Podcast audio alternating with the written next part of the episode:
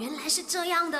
My, you know, no, no, no, no, no, no, you know 吗？把你不知道的变成你知道的。那最近就有 World Cup 啦，所以呢，就跟你们聊一下关于足球的话题啊。那么你知不知道呢？就是足球史上最大的这个分数差别到底是多少呢？那么这一场最狠的足球赛呢，就是出自于马达加斯加的一场地区联赛啊。当时候的比分呢，就是主队以零比一。